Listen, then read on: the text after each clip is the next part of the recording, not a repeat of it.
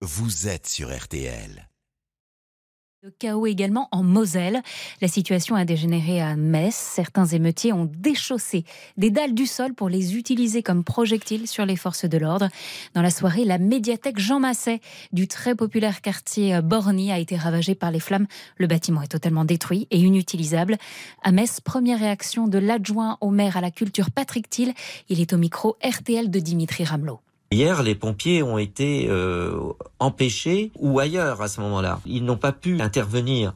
Et si bien que cette médiathèque, elle a brûlé comme un feu de paille, c'est le cas de le dire. Et les forces de l'ordre étaient surtout occupées au centre-ville, tant, tant il y avait d'exactions. Pour moi, c'est complètement incompréhensible parce que c'est un équipement de quartier, celui-là, et qui était à la disposition du quartier et fréquenté par les gens du quartier.